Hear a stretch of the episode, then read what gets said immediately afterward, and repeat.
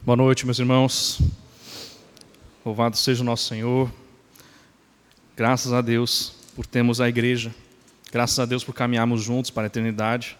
Graças a Deus por poder cantarmos juntos que vamos adorar o Senhor para sempre. É, eu vi um, um descrente falando sobre a igreja e o tempo, o desigrejado, na verdade, né? Enfim, né? Um desigrejado falando sobre a igreja e ele dizia que no tempo que ele congregava, a parte boa era quando acabava o culto. A resenha que tinha quando acabava o culto, a parte boa. A parte boa do culto é cultuar a Deus. A parte boa do culto é a quem nós estamos cultuando, que é o nosso Deus. E essa é a alegria, o deleite de todo cristão. Então, hoje, mais uma vez, o Senhor nos trouxe aqui para nos deleitarmos nele, na Sua palavra. Amém? Vamos abrir o Evangelho segundo Lucas, capítulo 16. Lucas capítulo 16.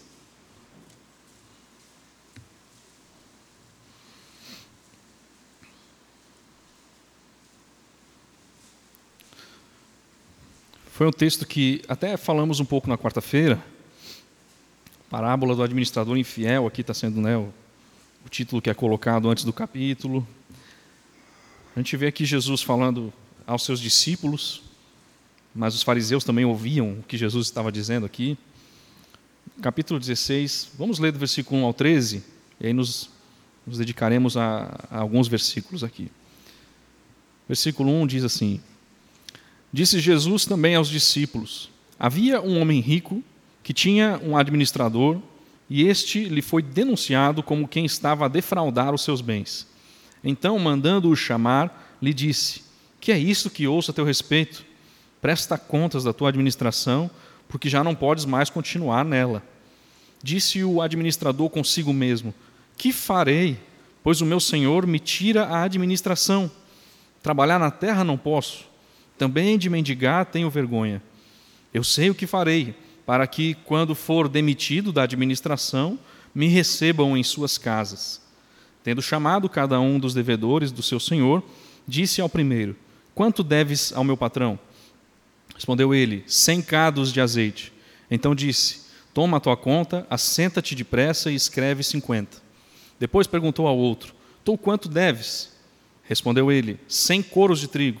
Disse-lhe: Toma a tua conta e escreve oitenta.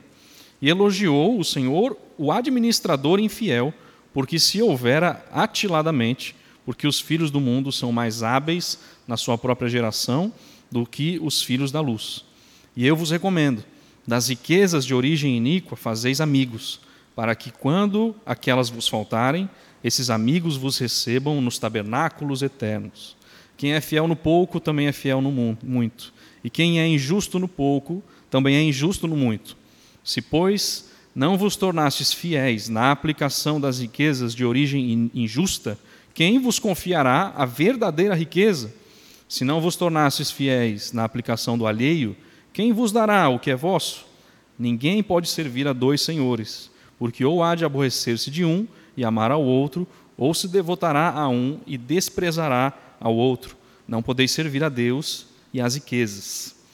Senhor, clamamos a Ti mais uma vez. Necessitamos do Teu Espírito Santo falando conosco, nos direcionando, movendo dentro de nós para que a Tua palavra nos alcance, para que ela nos mova, Senhor, nessa noite. Traga mais de Ti, traga mais da Tua palavra. Queremos mais do Senhor nessa noite. Clamamos ao Senhor, adorando o Deus único e verdadeiro. Queremos, Senhor, mais uma vez, experimentarmos do deleite de estarmos debruçados em Tua palavra. Podemos caminhar como o povo que se chama pelo Seu nome, como o povo escolhido pelo Senhor, com a propriedade exclusiva do Senhor, que está esperando a volta de Cristo, que almeja as coisas eternas e não as que são na terra. E assim nos ajude, Senhor, a compreender a tua palavra. Dá-nos a compreensão espiritual das coisas, a visão dos céus, mais uma vez essa noite, em nome de Jesus. Amém.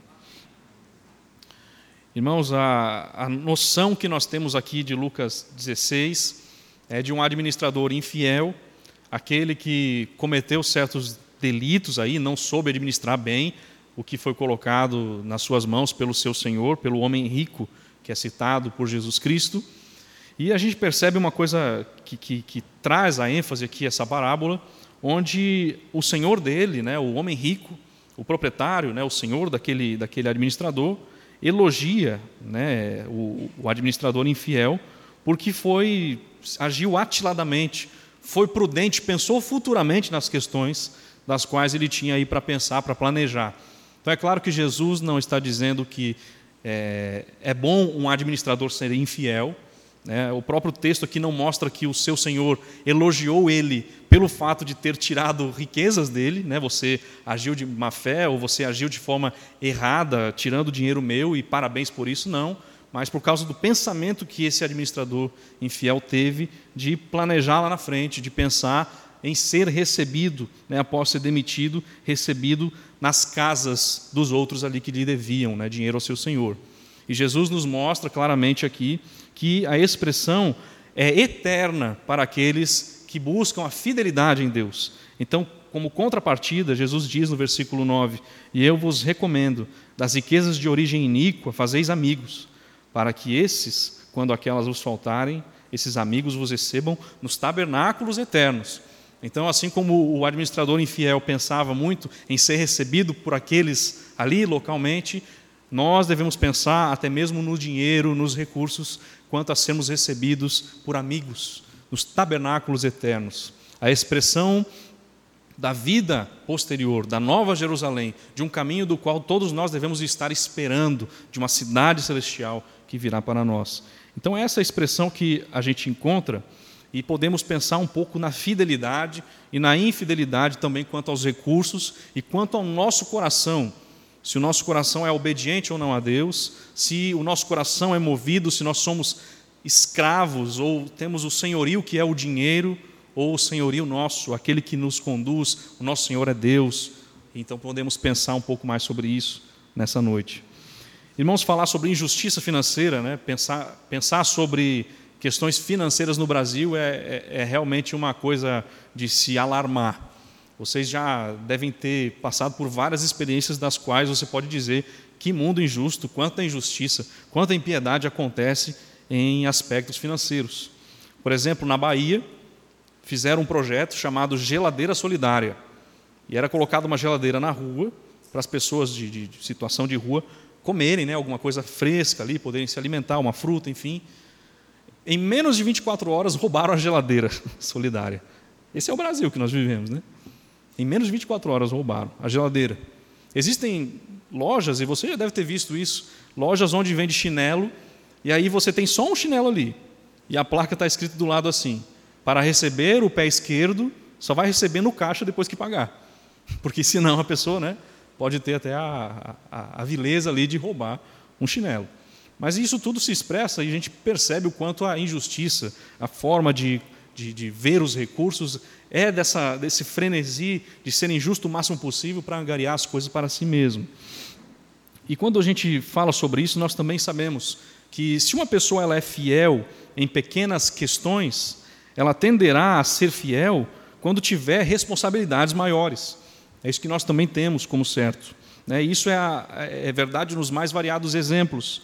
Então, um homem ou uma mulher que é íntegro e de caráter piedoso vai ser fiel em lidar com o dinheiro de Deus, quer tenha pouco, quer tenha muito, quer sejam muitos recursos ou poucos recursos. Coisas pequenas, sem tanto valor, até nestas o Senhor ele requer de nós fidelidade ah, é o conceito da palavra de Deus que nós encontramos a fidelidade no mínimo. Até no mínimo nós devemos ser fiéis. Tem um texto de Gênesis 14, por exemplo. Eu gosto da expressão que Abraão ele, ele diz ali para o rei de Sodoma, em Gênesis 14, porque ele quer mostrar que, do mínimo ao máximo ali, ele, ele jamais aceitaria algo dele. Então, Abraão ali, ele, ele, ele fala para aquele rei de Sodoma, no versículo 23, quando é para repartir os despojos, o rei de, de Sodoma quer dar os despojos da guerra para ele, e ele diz assim, versículo 23 de Gênesis 14: E juro que nada tomarei de tudo o que te pertence, nem um fio, nem uma correia de sandália, para que não digas, eu enriqueci a Abraão. Então, expressões do mínimo aqui, nem um fio, nem uma correia de sandália eu quero receber de você. A expressão para você não, não, chegar com qualquer tipo de arrogância e dizer, fui eu quem enriqueci Abraão. É, Abraão, Abraão aí tendo esse pensamento. Jesus também nos mostra parábolas, né, as parábolas das dez minas, né, as, as, a parábola dos dez talentos, que também trazem essa realidade. O final dessas duas parábolas mostram essa comparação. Né? Lucas 19, a parábola das dez minas, o versículo 17 tem a resposta do Senhor ali. Uma resposta a todos que foram encontrados fiéis naquele contexto da parábola. Versículo 17: Respondeu-lhe o Senhor: Muito bem, servo bom, servo bom, porque fosses fiel no pouco, terás autoridade sobre dez cidades. Então, ser fiel no pouco, ele receberia, seria é, colocado, né, incumbido a coisas maiores. E em Mateus, a parábola das, dos dez talentos, né, dos talentos aqui, versículo Mateus 25, versículo 21, o final também expressa esse tipo de pensamento, essa, essa convicção da qual nós temos a comparação do pouco e no muito. E como o Senhor nos abençoa e mostra, inclusive, aí o aspecto da eternidade. Mateus 25, versículo 21. Disse-lhe o Senhor: Muito bem, servo bom e fiel.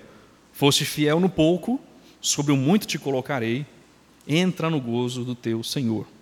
Então, Jesus fala aqui em Lucas 16: quem é fiel no pouco, também é fiel no muito. Quem é fiel no pouco, também é fiel no muito. E o final do versículo também Jesus diz: E quem é injusto no pouco, também é injusto no muito. Injusto no pouco, injusto no muito. O nosso Senhor Jesus destaca nessa comparação aqui, além da fidelidade no pouco e no muito, ele não deixa de falar sobre a injustiça que também se coloca em graus pequenos e grandes nas expressões que são colocadas na palavra de Deus. Então, os atos desonestos, eles raramente começam com grandes roubos. Ninguém começa roubando um grande banco, mas ele começa furtando uma coisinha aqui, roubando uma coisinha ali. Chega um momento que ele cria coragem, cria estrutura e rouba um banco. Se você já viu a, a, a, alguma entrevista com o Fernandinho Beiramar, né, um grande traficante aí conhecido aí, famoso, ou uma entrevista com o Sérgio Cabral, né, que foi um político também muito famoso por adquirir coisas e nunca parar né, de crescer, de, de, de, de furtar, de roubar, você vai perceber que, tanto um quanto o outro já falaram, né, que não dava para parar. Né, foram poucas coisas que eles começaram para ter um recurso, para dar uma condição melhor de vida para a família, e aí ele queria comprar uma casa, aí passa o tempo, ele tem o desejo de. Não, a casa já não sustenta mais ele, ele prefere agora que é uma mansão, e depois de uma mansão ele quer ter uma ilha. E aí na ilha, para ir até a ilha, ele precisa de uma lancha, né? Para poder ir até a ilha. Aí, aí a, a, andar de lancha, quem sabe enjoa um pouco, vou, não, preciso de um helicóptero para ir até essa ilha. E as coisas vão aumentando. Ninguém para, não consegue parar mais, mais e mais. E os roubos vão ficando cada vez mais né, qualificados nesse aspecto. Aquele que é injusto em uma coisa muito pequena, também é injusto em algo maior. E a mesma verdade também tem para nós, que uma pessoa a quem a gente não pode confiar o pouco, a gente jamais poderia confiar o muito. Se você não, não tem confiança de deixar 50 reais para alguém, você jamais vai deixar para essa pessoa 5 mil reais, ou um valor mais, mais alto do que isso. É, isso é, é, é algo muito certo. E é importante também esse alerta de Jesus sobre algo do qual é, os fariseus eles se achavam isentos, achavam que não estavam sendo injustos, quanto a isso. Eles se achavam superiores realmente. Né? Tanto que em Lucas capítulo 18, Lucas capítulo 18, dois capítulos à frente, na parábola do fariseu e do publicano, os fariseus ouviam Jesus ali de tabela, em Lucas 16, né? e você também tem essa parábola em Lucas 18 sobre o fariseu e o publicano. E olha só o que o fariseu fazia no versículo 11: O fariseu, posto em pé, Orava de si para si mesmo desta forma: Ó oh Deus, graças te dou, porque não são como os demais homens, roubadores, injustos e adúlteros, nem ainda como este publicano. Os fariseus não se achavam injustos, eles achavam que eram justos. Mas ali, inclusive, quando Jesus está falando em Lucas 16, os fariseus ouvindo, e eles ficavam era zombando do nosso Senhor Jesus Cristo. Né, o versículo 14 de, de Lucas 16 diz: os fariseus, que eram avarentos, amavam o dinheiro, eles ouviam né, tudo isso que Jesus estava dizendo ali e o ridicularizavam. Então eles se achavam justos, mas Jesus está mostrando a injustiça que, que tinha e também continha na parte da administração financeira. Ah, Jesus ele nos mostra e a palavra de Deus nos apresenta que os injustos eles não herdarão o reino de Deus. Os injustos não herdarão o reino de Deus. 1 Coríntios 6, 9 fala isso. E você vai encontrar, tanto no versículo 9 quanto no versículo 10, uma lista do que é, as expressões do que é ser injusto. Quais são essas práticas, quais são esses, esse, esse caminhar injusto dos quais não haverá reino para eles. E no versículo 10 diz: nem avarentos. Então, os avarentos não herdarão o reino de Deus. Aqueles que amam o dinheiro, aqueles que vivem para o dinheiro, eles não herdarão o reino de Deus. Inclusive, então, aqueles que são injustos, que não herdarão. Segundo Pedro, capítulo 2, você tem o que é reservado para estes. Segunda Pedro, capítulo 2,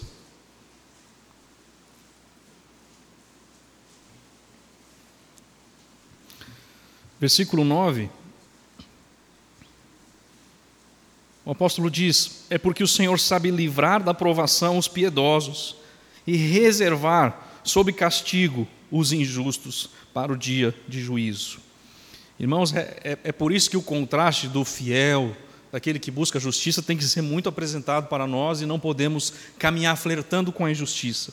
A nossa fidelidade ela é cobrada e requisitada muito mais do que a, apenas nas questões financeiras. Fidelidade é, uma, é, um, é um requisito cobrado de todos os cristãos em todo o tempo na palavra de Deus, com muitos exemplos e, e aplicações para nós.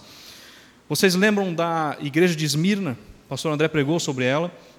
A igreja de Esmirna, nós não podemos esquecer dela.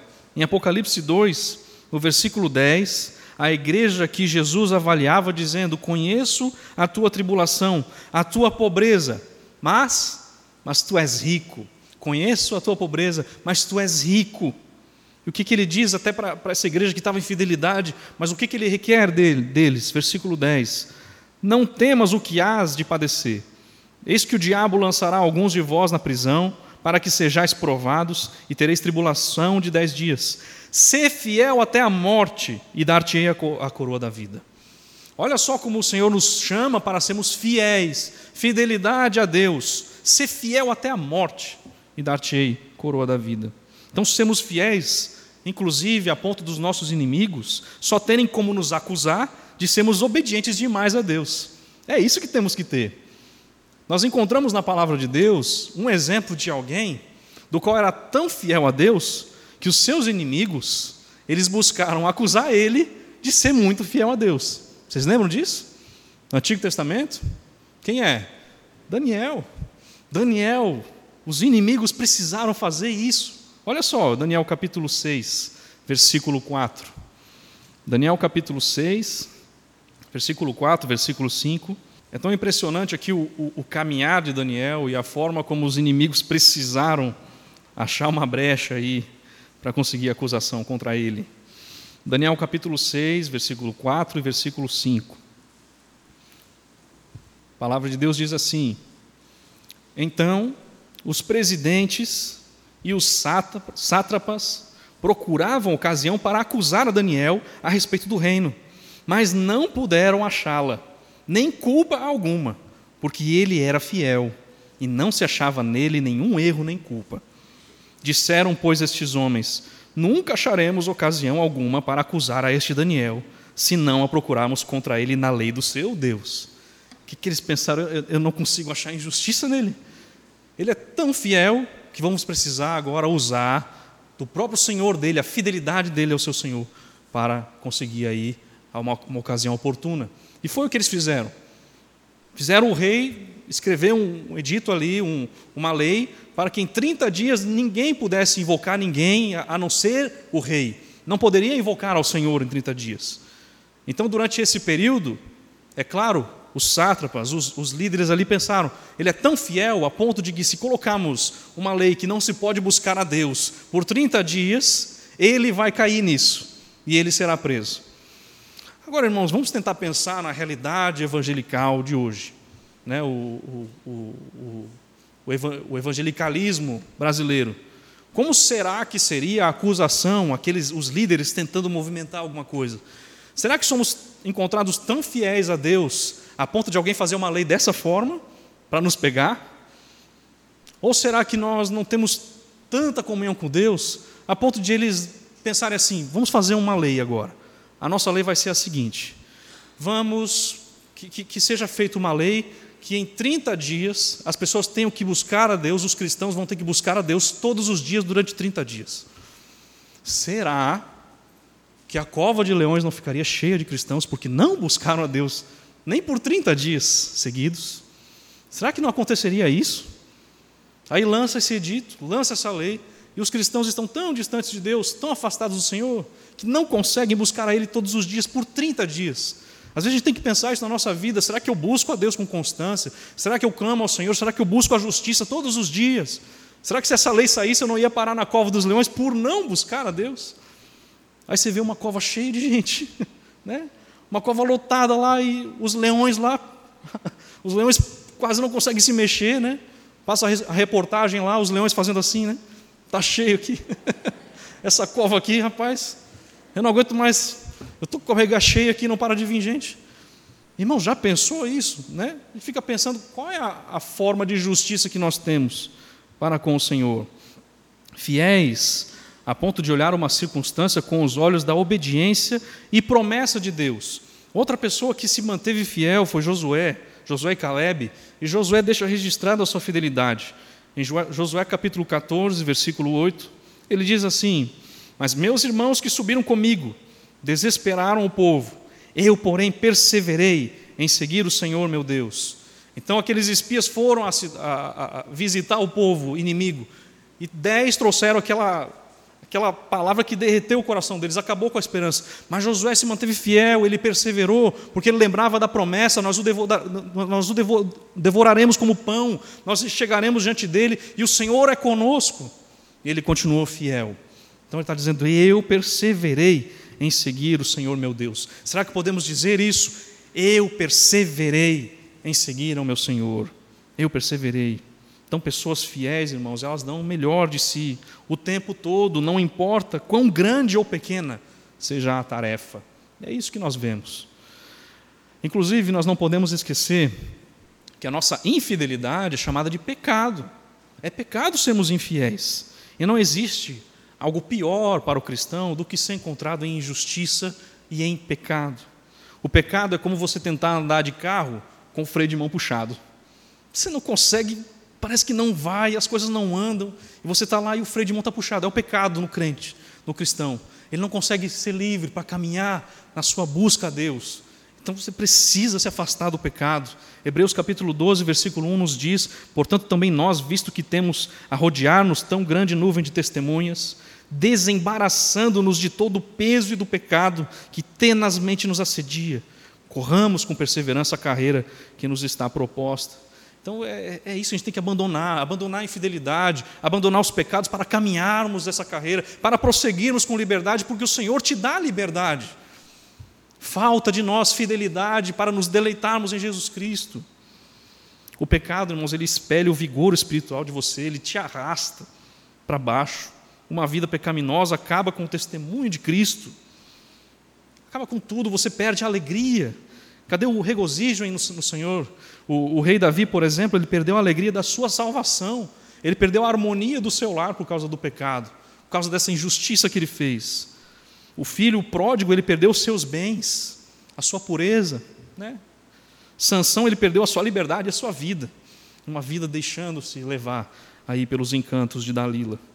Agora, por outro lado, nós encontramos Moisés. Moisés ele caminhou em fidelidade ao Senhor e ele é usado por Deus porque ele evitou o estilo de vida pecaminoso do Egito. Ele buscou ser fiel a Deus, até mesmo lá. Ele evitou o peso do pecado que o impediria de servir a Deus, de forma a, a, a se, se alegrar nele. Olha que Hebreus capítulo 11, versículo 25, diz a palavra do Senhor. É isso que também nós devemos buscar e clamar ao Senhor por isso. A andarmos com esse exemplo do qual nós encontramos aqui com Moisés. Hebreus 11, 25. A palavra de Deus diz: preferindo ser maltratado junto com o povo de Deus, a usufruir prazeres transitórios do pecado, porquanto considerou o opróbrio de Cristo por maiores riquezas do que os tesouros do Egito, porque contemplava o galardão. Riquezas, irmãos, riquezas das quais o Senhor nos dá. Lucas 16, versículo 11: Se, pois, não vos tornares fiéis na aplicação das riquezas de origem injusta, quem vos confiará a verdadeira riqueza? Riqueza. Quem é fiel no pouco também é fiel no muito. Quem é injusto no pouco também é injusto no muito. Se, pois, não vos tornares fiéis na aplicação das riquezas de origem justa, quem vos confiará a verdadeira riqueza? Se não vos tornares fiéis na aplicação do alheio, quem vos dará o que é vosso? Aqui em nossa passagem, nós devemos novamente lembrar um pouco também do aspecto sobre a mordomia. Sobre a mordomia que todo cristão deve lembrar. Nós somos mordomos daquilo que o Senhor nos confiou. Isso é fato. Um dos conceitos chaves de sermos um mordomo é que o mordomo ele não possui, ele não possui o que o seu senhor lhe confiou. Não é dele aquilo. Ele simplesmente o administra para os propósitos dele, do seu senhor. É isso que o mordomo faz. Então, se o mordomo começar a agir como se pusesse a, a, gastar esses recursos para si mesmo, para os seus próprios deleites, a administrar para si as coisas que o seu Senhor lhe deu, ele é chamado de injusto. Esse mordomo não é fiel, esse administrador não é fiel. Para nós sermos fiéis mordomos, nós devemos ter sempre na mente que não possuímos nada, irmãos. O nosso dinheiro não é nosso, é de Deus. Todos os recursos que você tem aqui não é seu, é de Deus. Elon Musk não tem um real, um tostão, um dólar. É tudo de Deus, todas as coisas são de Deus. Tudo pertence ao Senhor. Então você não possui o carro, seu carro é de Deus não é seu. Essas questões de nosso, você não é dono da sua casa, é de Deus. Você não possui a sua própria vida, é de Deus. A sua vida é de Deus. Então, esquecer, ignorar os propósitos de Deus e viver como se o que temos fosse nosso, para usarmos para os nossos próprios deleites, é abusar da mordomia e ser achado infiel. Aqueles adesivos nos carros, né? Como estou dirigindo? Deveria estar assim: como estou exercendo a minha mordomia. Era assim que devia estar. Só que é muito grande, né? E não dá para colocar no carro. Dinheiro, irmãos, alguns com o conceito de dízimo, eles alimentam até uma noção errada de que 10% pertence a Deus e o resto é para usarmos como desejamos. Não, irmãos. Tudo pertence ao Senhor. Tudo que você recebe é do Senhor.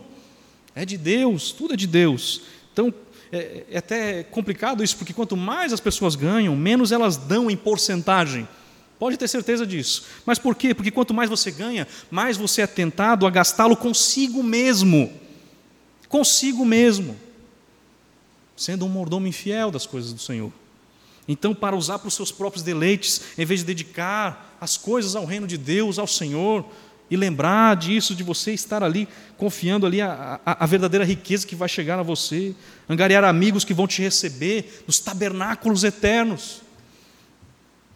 Então, eu estou administrando os recursos que Deus me confiou com o objetivo de prestar contas algum dia à luz do seu propósito de Deus de ser glorificado por todas as nações. É isso que o mordomo deve fazer. Inclusive, irmãos, tem uma expressão pouco depois do nosso texto, né, o rico e o Lázaro, né, você vai encontrar nessa. Logo depois, no versículo 19 para frente, o rico e o Lázaro, no nosso texto de Lucas 16, e tem uma séria constatação aqui de Abraão, quando está com Lázaro. Ele diz no versículo 25, ainda aqui em Lucas 16, versículo 25, falando para o rico: Recebestes os teus bens em tua vida, e Lázaro igualmente os males. Agora, porém, ele está consolado, tu em tormentos. Né? Com aquela expressão, parece que o jogo virou, não é mesmo? Por quê, irmãos? O que está mostrando aqui? O rico, ele é apresentado aqui por Jesus Cristo, no versículo 19, dizendo que ele se vestia de púrpura, de linho finíssimo, e todos os dias se regalava esplendidamente. Ele vivia aqui para essa terra. As expressões eram só para ele, os deleites para ele mesmo, do bom e do melhor aqui. Mas depois você percebe que o deleite dele não estava na eternidade, a expressão não é para a eternidade. E quando a questão se fala das riquezas eternas, Lázaro está lá sendo consolado, está com o conforto de Abraão, mas o rico ali está clamando por uma gota de água. Então, irmãos, cabe a nós recuperar o entendimento do que são as verdadeiras riquezas que pertencem ao reino de Deus. Então, elas perduram para sempre, elas são constantes e traz um contraste muito grande com as riquezas mundanas que passam, que são roubadas, que acontece alguma coisa e você perde. Na melhor das hipóteses, as riquezas vão perdurar para o resto da sua vida aqui. E muitas vezes nem chega a isso. Mateus capítulo 6, versículo 19, é o que Jesus nos mostra.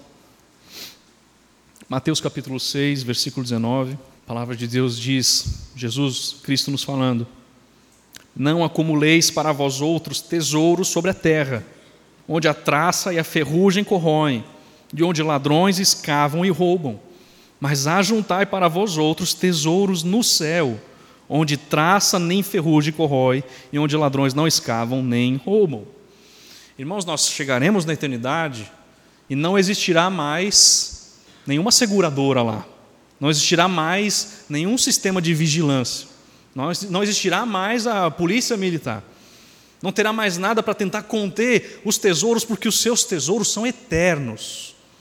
Irmãos, na eternidade não haverá nada que nos embarace com essas coisas. Não haverá famosos lá, ninguém que mereça atenção, porque Jesus será o centro de todos. Lá não haverá tesouros, nós pisaremos no ouro, porque Deus, Jesus Cristo, será o único valor. É isso que acontecerá. E é lá que nós estamos, temos que ficar olhando para lá, irmãos. Temos que estar com os nossos olhos lá. Então, como Jim Elliot dizia, né, citando Thomas Adams, abrir mão daquilo que não podemos reter para ganhar aquilo que não podemos perder. É isso que nós devemos ser, viver aqui nessa terra. Então, a posse do dinheiro neste mundo é um teste de fidelidade para nós, pensando na eternidade, como nós devemos aí falar e pensar sobre. Irmãos, outra palavra de Jesus em Lucas 12, em Lucas 12, versículo 32, Jesus diz assim em Lucas 12, 32: Não temais, ó pequenino rebanho, porque vosso Pai se agradou em dar-vos o seu reino. Vendei os vossos bens e dai esmola, é um ato de misericórdia, caridade aqui. Fazei para vós outros bolsas que não desgastem, tesouro inextinguível nos céus, onde não chega o ladrão, nem a traça consome, porque onde está o vosso tesouro, aí estará também o vosso coração. Cingido esteja o vosso corpo e acesas as vossas candeias. Sede vós, o versículo 36 começa, semelhantes a homens que esperam pelo seu Senhor. E aí começa outra expressão: esperar. Eu estou aguardando por um tesouro celeste inextinguível. E é por isso que eu caminho, eu estou esperando pelo meu Senhor. Eu estou aguardando algo que não vem daqui, dessa terra. Todo cristão precisa relembrar todos os dias disso, porque somos bombardeados com coisas que afrontam essa visão celestial. Lucas 18, Jesus diz para o jovem rico: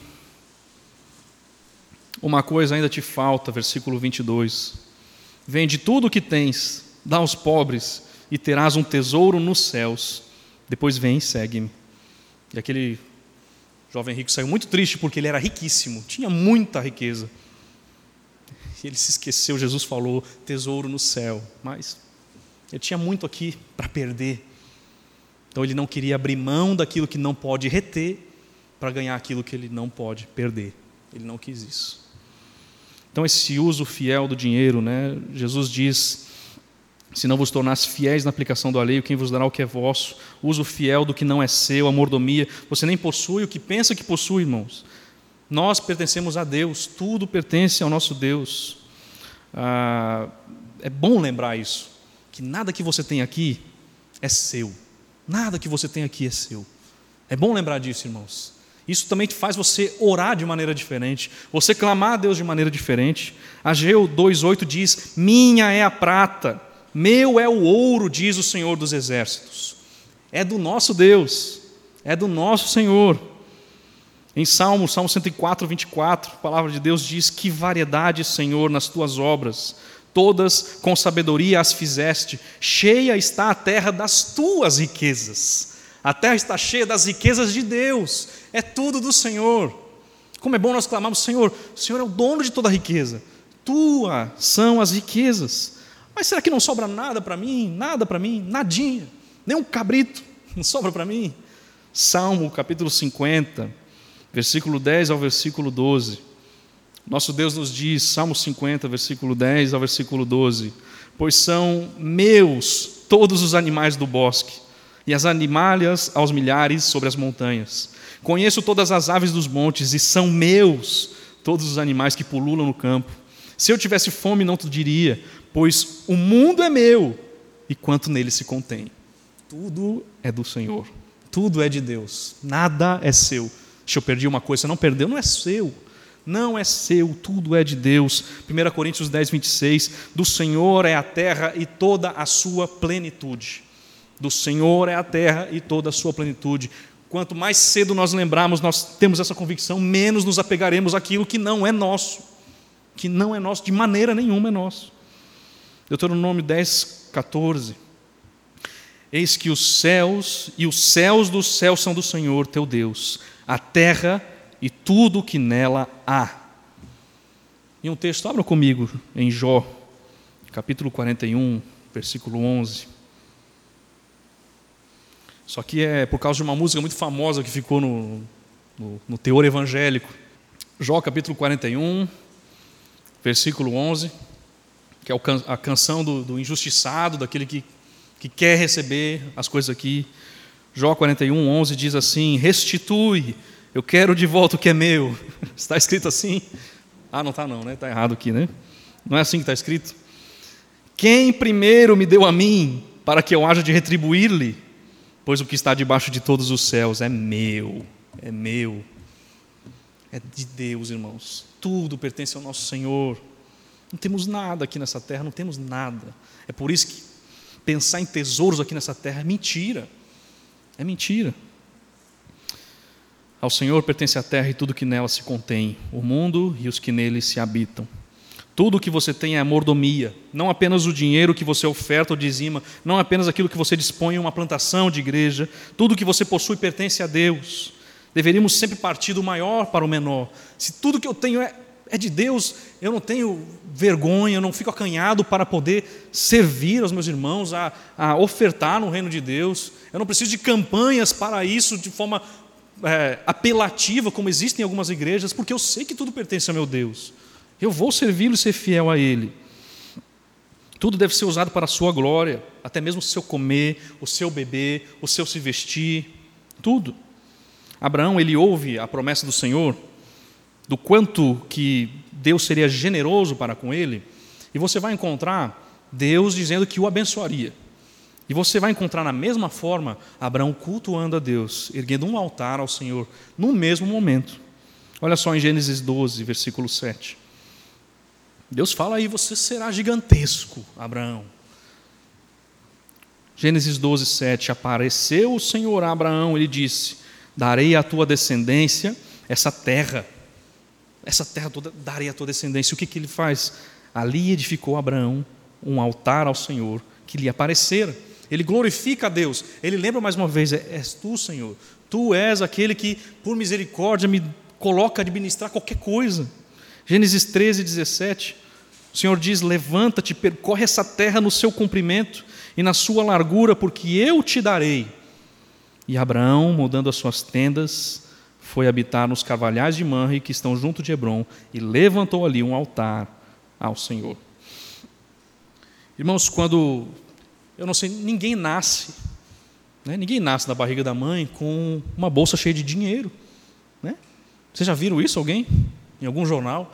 Criança nasce junto com o cordão umbilical veio 400 barras de ouro. Muito dinheiro junto. Nasceu cheio de dinheiro. Não existe isso. É por isso que nós temos que ter, que a palavra de Deus nos ensina, a piedade com contentamento. 1 Timóteo 6, versículo 17 diz: Grande fonte de lucro é a piedade com o contentamento, porque nada temos trazido para o mundo, ninguém trouxe. Nada temos trazido para o mundo, nem coisa alguma podemos levar dele. É isso, irmãos. Não temos como ter piedade com contentamento sem termos essa convicção. Eu não trouxe nada para esse mundo e não posso levar nada dele. Então, irmãos, a, eu, eu creio que o despertador de Deus está tocando há muito tempo. Essas questões de Covid, a instabilidade das riquezas. Está tocando, está tocando, está chamando a nossa atenção. Se você vê as notícias, se você está nessa terra, você sabe disso. Tudo está sendo abalado, tudo é instável, você não sabe nem onde fazer, o que, que eu faço, como é que eu posso angariar mais tesouros se está tudo instável, tudo você vê assim. Mas é o despertador de Deus, acorda. Lembre-se do tesouro nos céus, para o cristão é isso.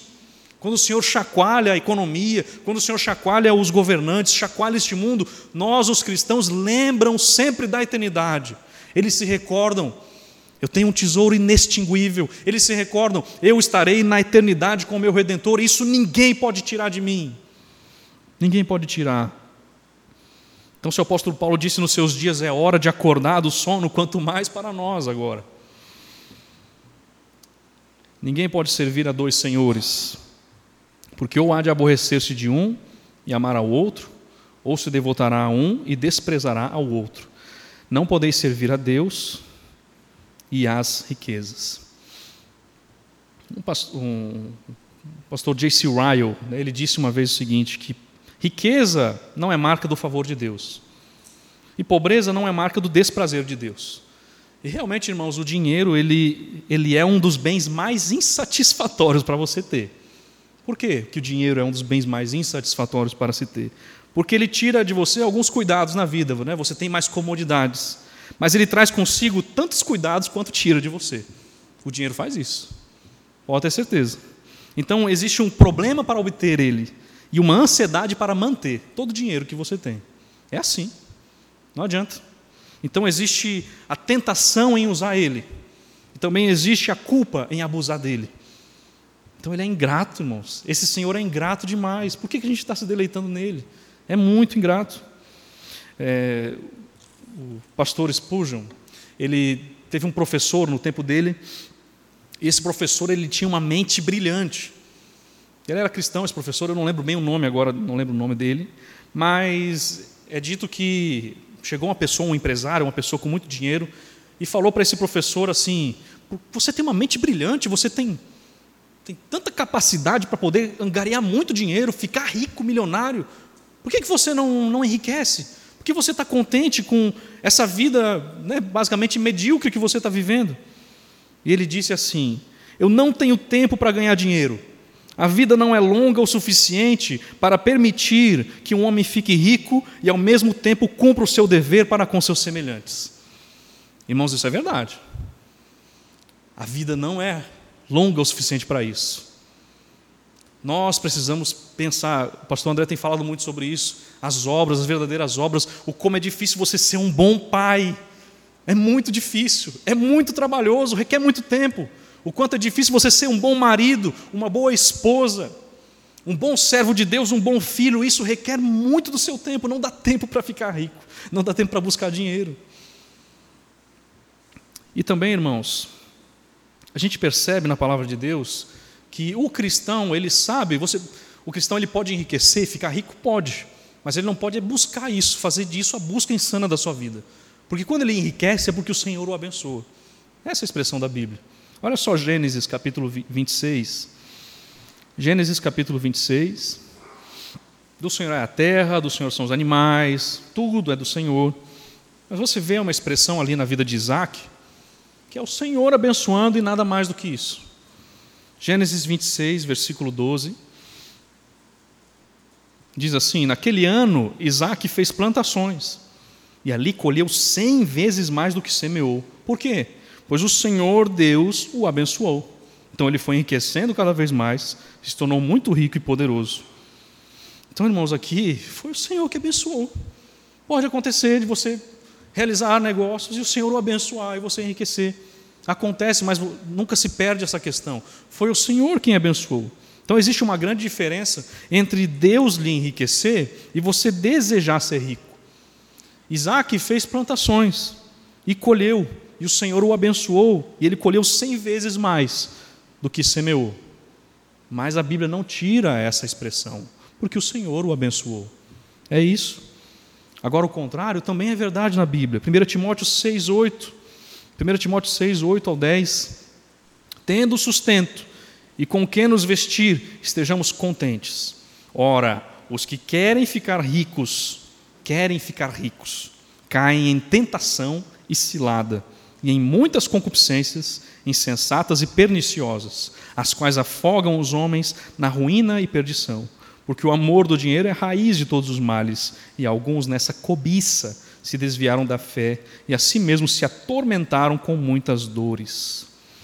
Então é isso, irmãos. Não podemos servir a dois senhores. A expressão da palavra de Deus nos coloca diante de quem Ele é e das riquezas eternas nos céus, as verdadeiras, a verdadeira riqueza que temos. Então, irmãos, o Senhor do dinheiro ele é, ele é muito cruel e é o oposto do nosso Deus, porque um ordena que você ande pela fé e o outro diz o quê? Não, ande pelo que você está vendo. Um diz para você ser humilde e o outro diz seja orgulhoso.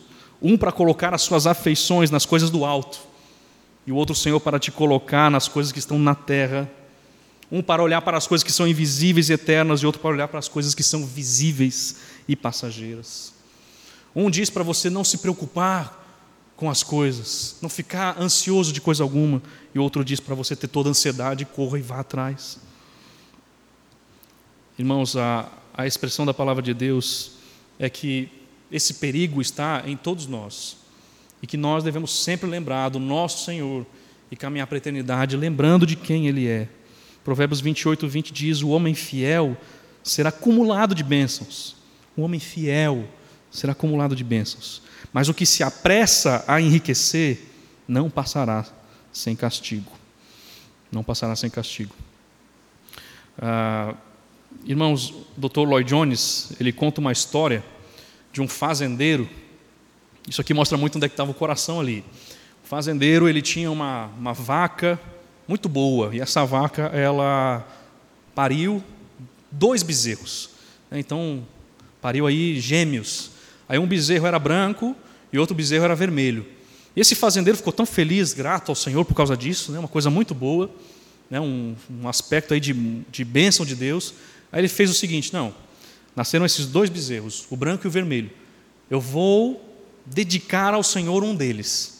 Será ao Senhor. Eu vou deixar, vou alimentá-lo e quando vender, dedicarei ao reino de Deus, para alguma questão missionária, algum serviço aos, aos santos. Farei isso.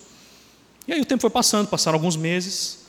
Aí uns meses depois aí chega o fazendeiro triste na cozinha para sua esposa e ele diz: "Você não vai acreditar no que aconteceu". Aí, o que aconteceu? Por que você está tão triste? O bezerro do Senhor morreu.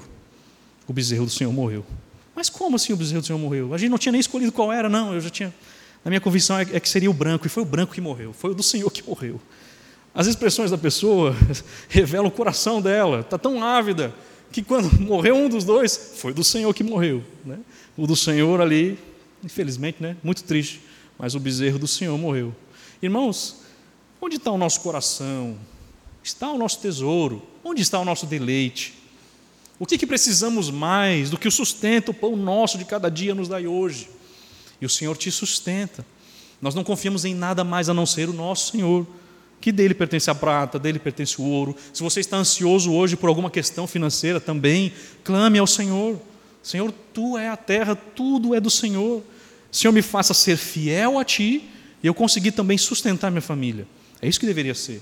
Senhor, me faça fiel a ti e que eu pense ainda nos tabernáculos eternos. E que, não, que nunca se perca esse equilíbrio na minha vida, para que eu não me jogue na busca desenfreada, para que eu não venha roubar, mas sim contente com aquilo que eu tenho do Senhor. Ele é a nossa satisfação. Jesus Cristo nunca muda e a nossa satisfação nunca é reduzida. O nosso prazer sempre está naquele que é imutável. E assim é a nossa alegria, a alegria da igreja. Amém? Vamos orar mais uma vez, irmãos. Senhor, te agradecemos pela tua palavra, te agradecemos pelo Senhor nos cuidar, pelo sustento de cada dia. Senhor, nos faça fiéis a Ti em tudo que recebemos do Senhor. Faça fiéis no pouco e fiel no muito. Nos faça lembrar das verdadeiras riquezas todos os dias, Senhor. Nos faça ter a convicção de que o nosso Senhor é, é, é o Senhor, és, és Tu, ó Pai. O nosso senhorio não pertence ao mundo, não pertence ao dinheiro, a mamon, mas nós clamamos a Ti, Senhor, desperta todos os dias a nós, para que vivamos servindo ao nosso Senhor, que possamos nos alegrar na eternidade, buscar tesouros no céu, sabendo que lá ninguém pode nos tirar, que lá nada pode reduzir o seu valor. E assim a nova Jerusalém venha, e o Senhor venha com poder e grande glória, arrebate a sua igreja para a eternidade, onde nós adoraremos ao Senhor todos os dias, contemplando a tua beleza. Que assim seja na tua igreja, Senhor, em nome de Jesus. Amém.